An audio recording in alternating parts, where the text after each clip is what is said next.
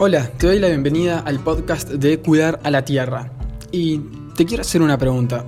¿Alguna vez te endeudaste, es decir, gastaste más plata de la que ganaste quizás en un mes o en un año, ya sea por algo material o por alguna experiencia como irte de vacaciones, por ejemplo, y tu deuda era tal que no sabías cómo ibas a cubrir los gastos del mes o del año siguiente? ¿Alguna vez tuviste esa sensación de no saber cómo llegar a pagar quizás el alimento del, mes que viene, cómo alimentarte a vos o a tu familia? Bueno, algo así está pasando con la Tierra, pero desde hace muchos años y es algo de lo que te quiero hablar. Hola, mi nombre es Franco Cheravini y te voy a estar acompañando en este podcast de reflexiones sobre huerta, compost, permacultura y otros temas relacionados. Quédate acá y charlemos un rato. Antes de comenzar, te recuerdo que puedes encontrarme en Instagram como Cuidar a la Tierra para seguirme en el día a día y aprovechar todo el contenido gratuito que allí genero. Además, todos los meses doy talleres de huerta y compost para que avances más rápido hacia tu soberanía alimentaria y puedas mejorar tu impacto en la tierra. Toda la información de vuelta en Instagram Cuidar a la Tierra. Hoy tenía ganas de hablarte de esto que se conoce como el día del sobregiro o en inglés Overshoot Day.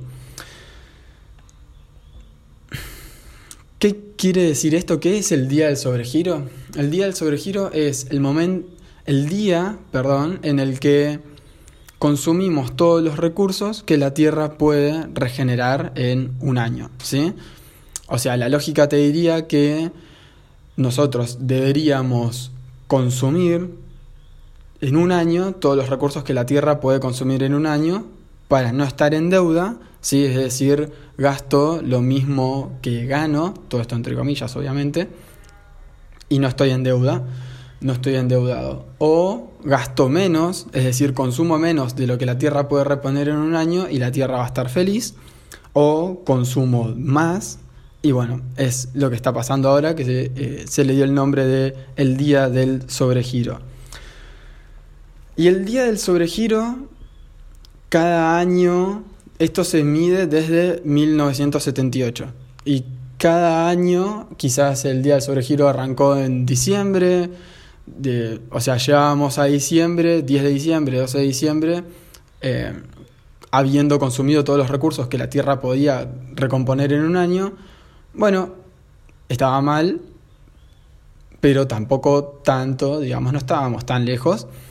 Pero al pasar de los años y el, nivel de consumo, la población fue creciendo y fuimos cambiando hábitos y este día se fue acercando cada vez más, siendo, si mal no recuerdo, no tengo a mano el dato, pero en 2018 o 2019 el día del sobregiro fue eh, últimos días de, em, de julio, si mal no recuerdo. Sí, creo que últimos días de julio, veintipico de julio. Tendría que haberlo buscado. Pero bueno, no, no es el punto. Últimos días de julio, ¿sí? O sea, y eso nos daba que, o nos da, que necesitamos un planeta Tierra 1,7, ¿sí? necesitamos 1,7 planetas Tierra para cubrir todas las necesidades o todos los recursos que tenemos que, queremos consumir durante un año, ¿sí? como comunidad, como habitantes de este planeta. Pero lo que pasó este año es que el día del sobregiro global, ¿sí? para todos, sumando los cálculos para todos los países, dio que el día del sobregiro es el 22 de agosto, ¿sí? Son como tres, semanas más adelante de lo que había sido el día del sobregiro el año pasado, ¿sí? Que había sido a fines de julio, ahora se movió al 22 de agosto. Y esto en sí son buenas noticias. Es decir, o sea, todavía seguimos necesitando 1,7 o 1,6 planetas Tierra para producir todo lo que necesitamos consumir en un año. Pero ojo, estamos avanzando. Ahora el tema es ver por qué hicimos ese avance o esa mejora y en gran parte sí tiene que ver con esto del coronavirus, de la pandemia y de... No sé si está bien implementado el término, pero quizás recesión económica o no sé, la verdad, no tengo idea, no, no, no estudié mucho de economía, no tengo tanta idea, pero sí esto de que vimos de que, por ejemplo, en China había bajado la producción de eh, gases de efecto invernadero porque justamente había un montón de industrias paradas y demás. Bueno, eso ayudó a que el día del sobregiro este año se atrasara un poco, pero estaría bueno empezar a diseñar una forma de vida justamente diseñada para que esto se vaya atrasando, que vayamos llegando a un punto más idóneo pero que no pase a través de crisis. ¿sí? La idea no es que, ok, celebramos que el día del sobregiro se atrasó, pero no celebramos que fue a través de una crisis. O sea, se atrasó por eso, hubiese estado bueno que se hubiese atrasado gracias a un diseño, gracias a que se pensó de qué forma lograr esto, em, pero bueno.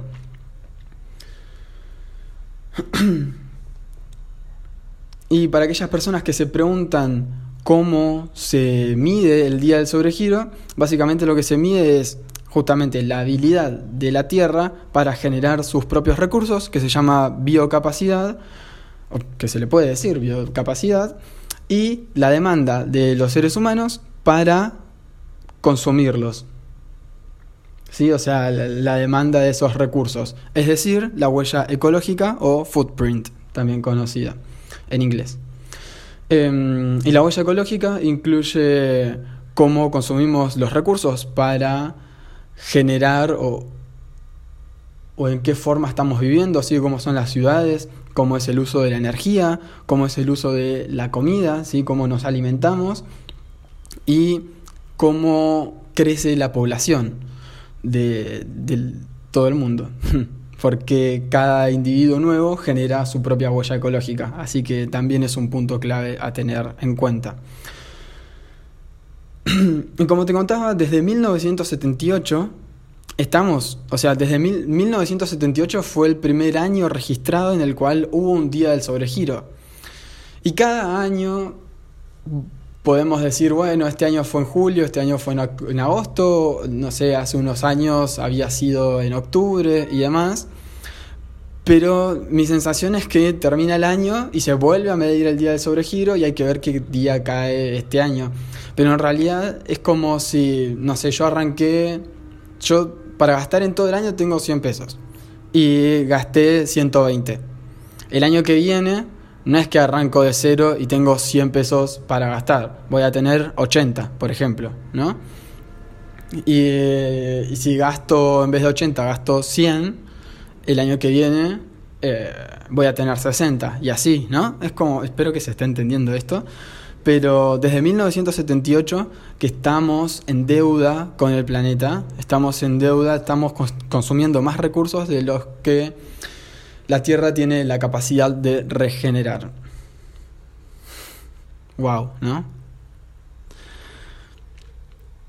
Entonces, como te contaba, el día del sobregiro de este año es el 22 de agosto, teniendo en cuenta un promedio de todos los países, porque se mide esto, no sé si en todos, todos, todos, porque no me puse a, investigar si todos los países se cuenta y no te quiero mentir, pero se mide en la mayoría, por lo menos, de los países.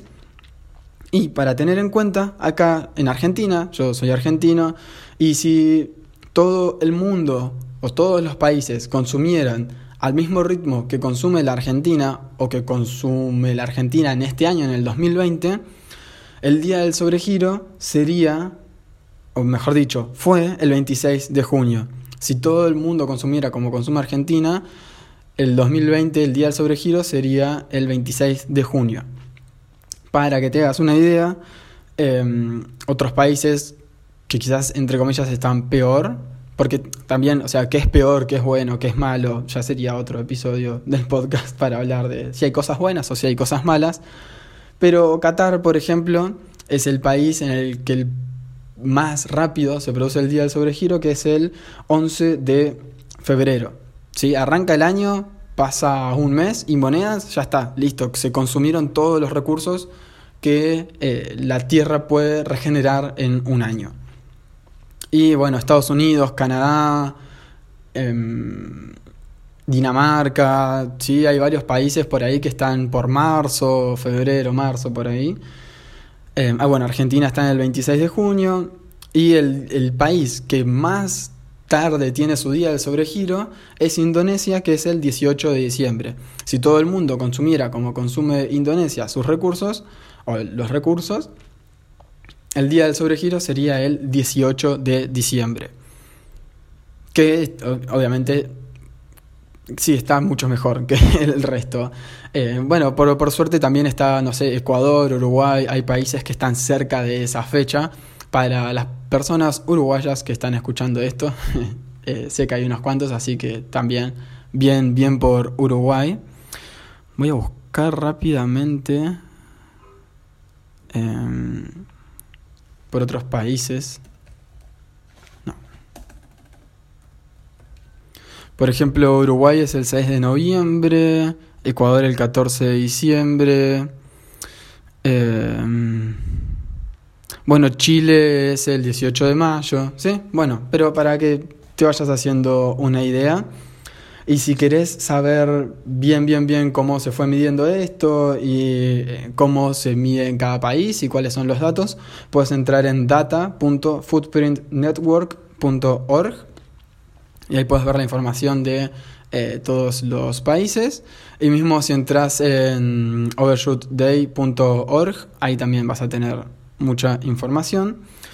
Pero bueno, entonces uno se puede pensar, uno se puede poner a pensar, ok, si, si todo el mundo consumiera como mi país, esto hubiera pasado el 26 de junio. Es decir, creo que se necesitan casi 1,8 tierras para vivir como vivimos los argentinos en general, argentinos y argentinas, obviamente. Esto también involucra a más de 40 millones, 45, no sé cuántos millones de personas somos, quizás seamos 50 millones. Entonces se hace un promedio de todas las personas, no es que todas las personas si consumen de la misma forma que vos, esto hubiera pasado el 26 de junio.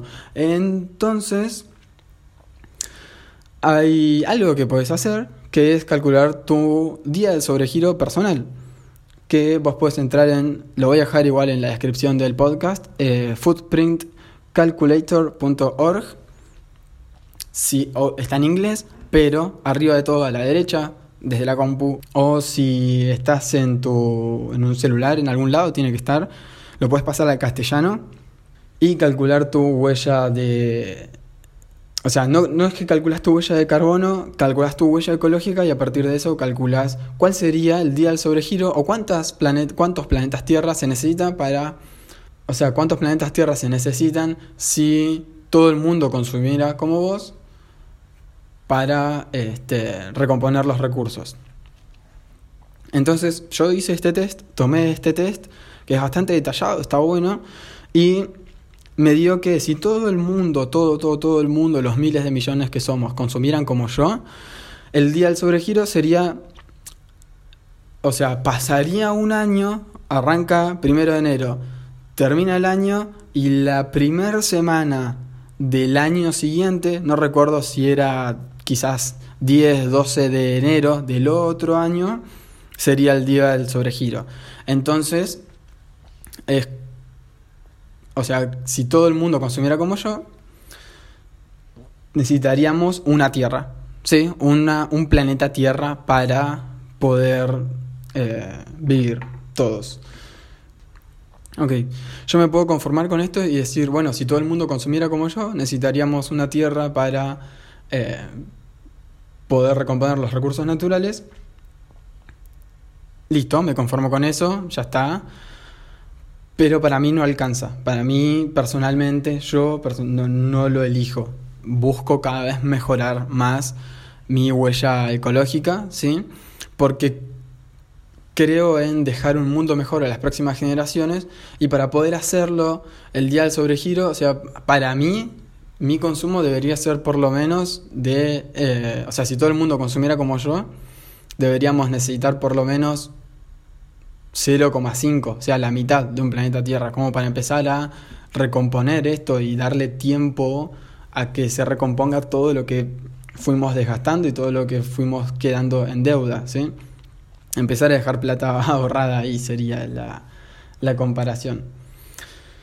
Entonces, bueno, dentro de mi búsqueda personal y, de mi curiosidad, me encontré con un libro que se llama Simplicidad Radical de Jim Merkel, si mal no recuerdo.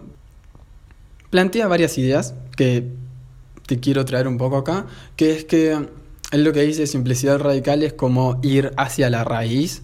¿sí? No, es que radical de que es algo extremo, sino de, ok, voy hacia la raíz.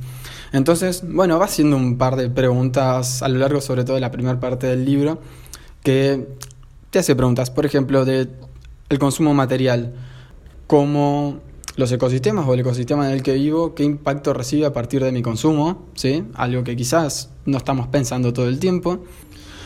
Bueno, eso sobre el consumo material y sobre el consumo no material, eh, si me tomo tiempo, por ejemplo, para desarrollar mis expresiones creativas, o si hay risas y diversión en mi vida, que por suerte la hay, eh, no sé si me tomo tiempo para cuidar a otros o si me siento cuidado, ¿sí? Habla, está bueno porque habla tanto del consumo material como del consumo no material, ¿sí? Como haces uso de tu tiempo y de tus espacios.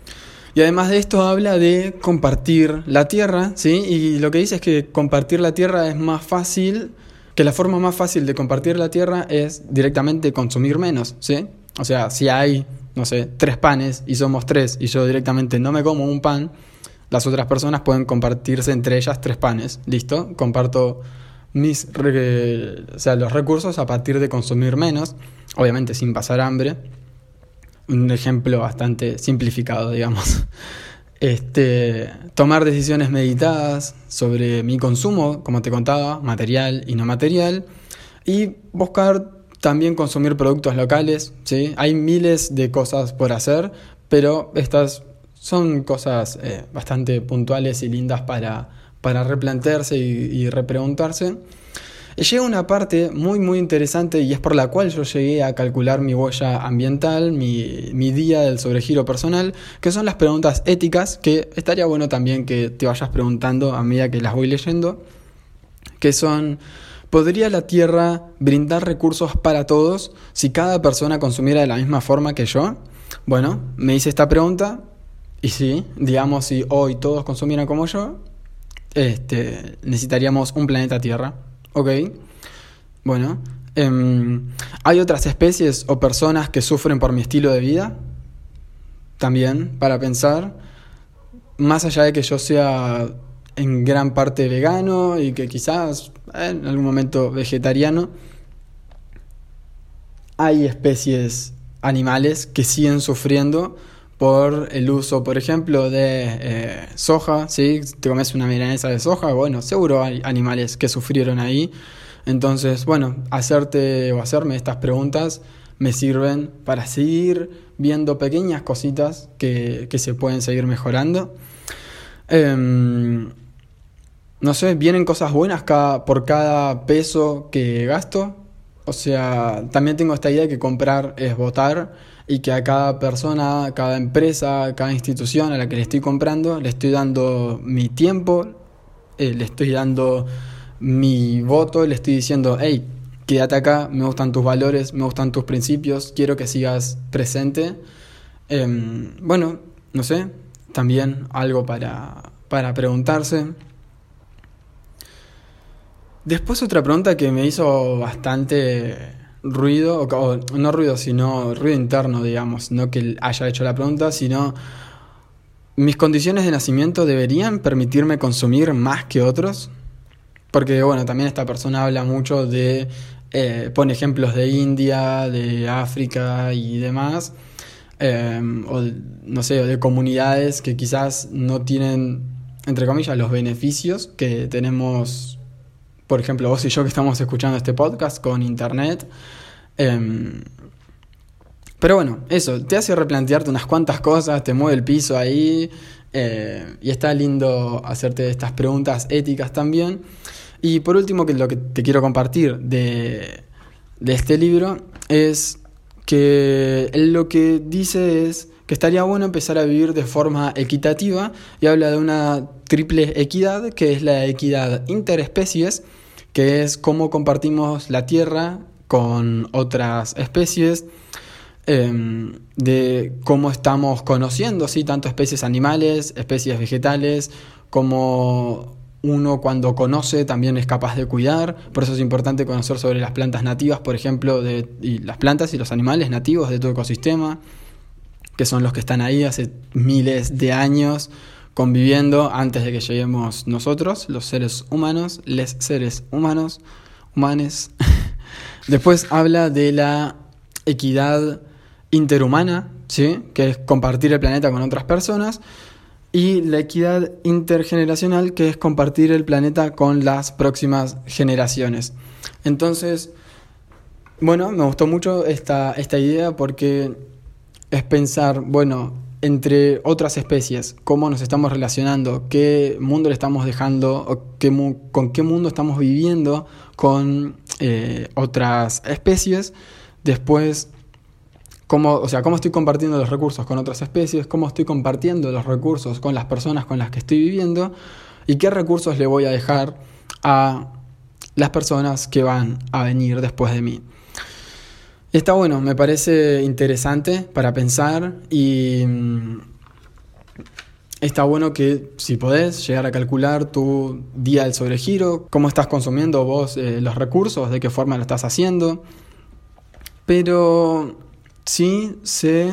Em, si querés saber cómo ir retrasando esto día a día a nivel mundial, podés ir a em, overshootday.org, creo que es, o puedes buscar Día del Sobregiro 2020. Eh, puedes buscarlo de varias formas y ahí te van a aparecer eh, soluciones también de distintas formas como ir em, aumentando la o retrasando la fecha del día del sobregiro.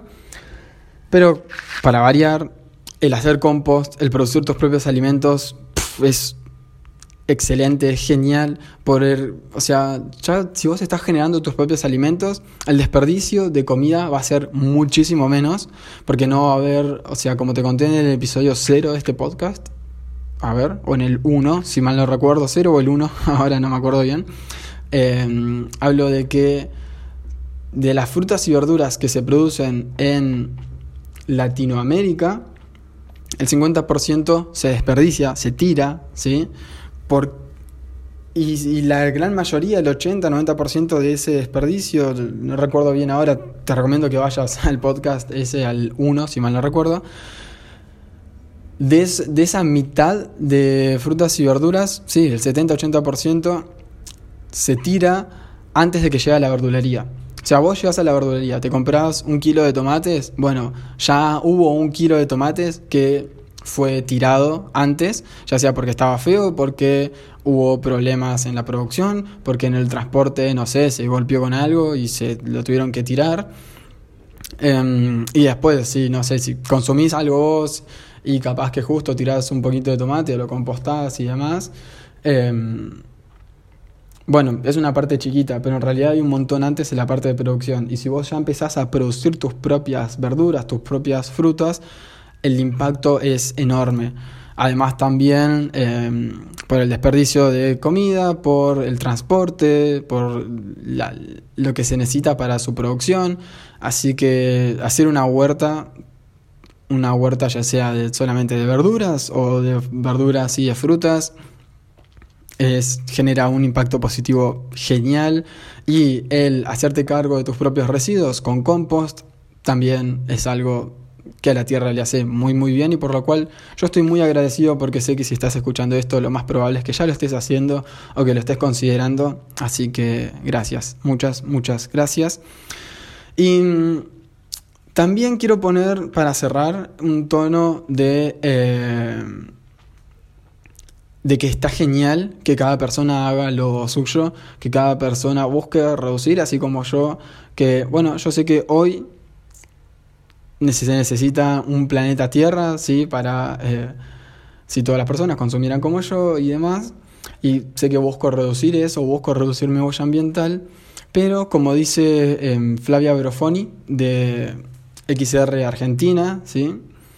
Em, Extinction Rebellion, ella lo que dice es que, ok, sí, está buenísimo que todos aportemos nuestro granito de arena, está buenísimo que empecemos, mis palabras, ¿no? Que todos empecemos a compostar, a hacer huerta, a reciclar, eh, no comer animales, todo lo que quieras, pero el cambio también hay que buscarlo en otra forma, en otra magnitud, que ella lo que dice es que el cambio, el cambio hay que buscarlo también en las políticas, en las industrias, ¿sí? el no, no dejar de eh, engañarnos quizás por esta falsa democracia de votar cada cuatro años y que después esa persona pueda hacer lo que quiera o ese grupo de personas, ya sea del tono político que sea, que puedan hacer lo que quieran porque este nada, porque fueron votados,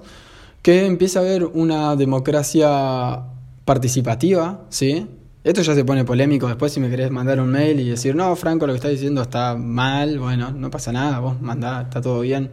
Em, pero que, no sé, por ejemplo, para aquellas políticas a nivel local, por lo menos, que se quieran implementar, como la generación de un basurero, de un relleno sanitario, no sé, el achicar los límites de fumigación en, ciudades ¿sí? o en pueblos, eh, no sé, la generación de una la explotación de una mega minería, por ejemplo, ¿sí? de estas cosas que involucran a quizás ciudades puntuales, estaría bueno que se lleven a votación y que las personas, que todas las personas puedan elegir si sí o si no, y que no recaiga solamente en un par de personas que fueron elegidas una vez cada tanto. Em, pero bueno, nada, me parece interesante por, lo menos ese punto de vista, y el ver que, ok, que hagamos las cosas nosotros, nosotros, está genial, pero está bueno también de alguna forma y en forma pacífica, que es algo que recalca ella mucho y me encanta, el buscar más participación, el buscar que se escuche nuestra voz y el hacer entender que están pasando cosas bastante graves para el clima, y que estaría bueno que todos nos enteramos y enteráramos o enterásemos y que empecemos a diseñar otro estilo de vida que se adapte a lo que está por venir.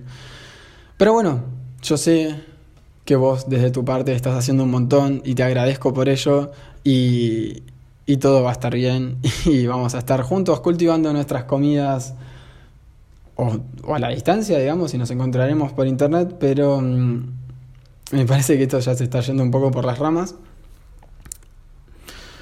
Creo que es importante conocer tu huella ambiental, creo que es importante buscar reducir tu huella ambiental y si además de eso puedes sumar una ficha a hacer que tu voz se escuche, también va a ayudar un montón. Me terminé yendo un poco por las ramas, espero que hayas llegado a, a algo, creo que lo importante es que avanzar en comunidad a reducir nuestra huella ambiental. Hay muchas formas de hacerlo y a mí me gusta mucho apuntar a la idea de, generar ciudades sustentables en el sentido de, bueno, no solamente la urbanización, o sea, obviamente el tema en el que más toco yo es huerta y compost, y a mí lo que me encantaría es que cada barrio tenga su huerta comunitaria, que cada barrio tenga su compostera comunitaria, que haya un sistema que, se, que gestione todos los residuos orgánicos que se generen en un barrio, eh, que haya un sistema que gestione por lo menos gran cantidad de la fruta y verdura que eh, se genera en un barrio, que necesita consumir un barrio. Y yo personalmente voy para ahí. O sea, si me preguntas personalmente qué hago, bueno, hago un montón de cosas, eh, puede importar o no, pero a nivel comunidad yo lo que apunto es a generar comunidades locales, cercanas, amistosas, amorosas y que produzcan por lo menos el 80% de lo que consumen. ¿De qué forma? No tengo idea, pero voy para ahí. Y bueno, eso es todo por hoy. Muchas gracias a Martías Ortiz por hacer la música de inicio y cierre. Y si te gustaría inspirar el próximo episodio, puedes dejarme tu reflexión en Instagram o mandármela por mail. Y muchas gracias por haber escuchado, pero sobre todo muchas gracias por cuidar a la Tierra.